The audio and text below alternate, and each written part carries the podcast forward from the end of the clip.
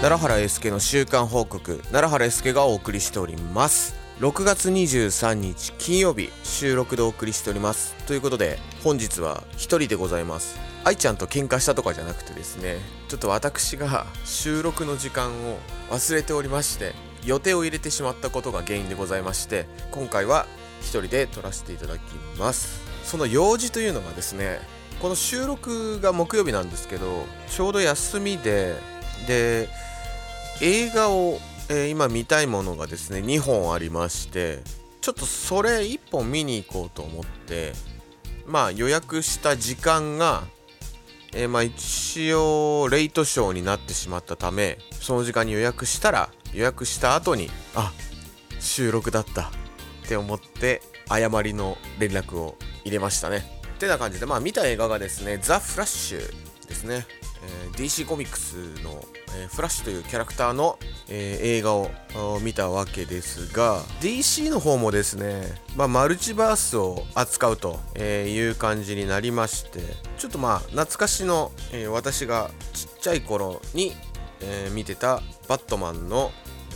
え役のマイケル・キートンがですねバットマン役にまた出るということでちょっと楽しみにしておりましてですね。まあ見に来ましたよと、えー、フラッシュ役のエズラ・ミラーなんですけど、まあ、エズラ・ミラーいろいろ問題を起こして、えー、この映画ももう伸びに伸びてやっとっていう感じで忘れてた頃にやってきたもんでまあやっと見れたかなっていう感じですね。でこの DC の方もマルチバース扱うように、えー、なりましたのでただですねこれなんか DC って今いろいろ問題なんかね構想してたのがなくなったりとか進めてたのがもうなんか急に強制終了しちゃったりとかしてこれが今後の話につながるかどうかはわからないんですけどマルチバースをまた扱っていくと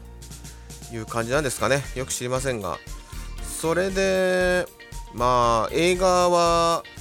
結構その懐かしのキャラクターが出てきたり例えばバットマンで言ったら先ほど言ったマイケル・キートンだったりまあこれが最後の、えー、バットマンの演じる、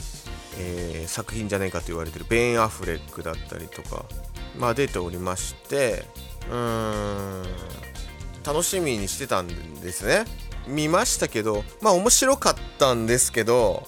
まあうーんって感じかな。まあこれ詳しいことはちょっと愛ちゃんいる時に話しますけどまあね結構なんかうんいろんな話の焼き増しっていうか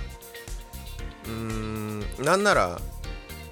なんかまあ DC のコミ DC コミックなんだけどなんか話の内容がまあちょっとキャラクターも似てるからあれだけどスパイダーマンだったりとかなんかマーベル映画にも通じるようなその物語の構成だったりとかでうんなんかあんまサプライズっていうかあの出演のサプライズあったとしてもこう物語的になんかサプライズっていうかなんか新しいものは正直あんま感じれなかったかなという感じですかね。とりあえずなんでこんなに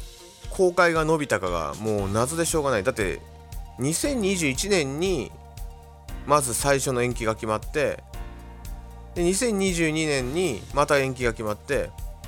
で結局2023年でもうなんか3年ぐらい多分映画撮ってから3年4年経ってんじゃないですかね。そんなね、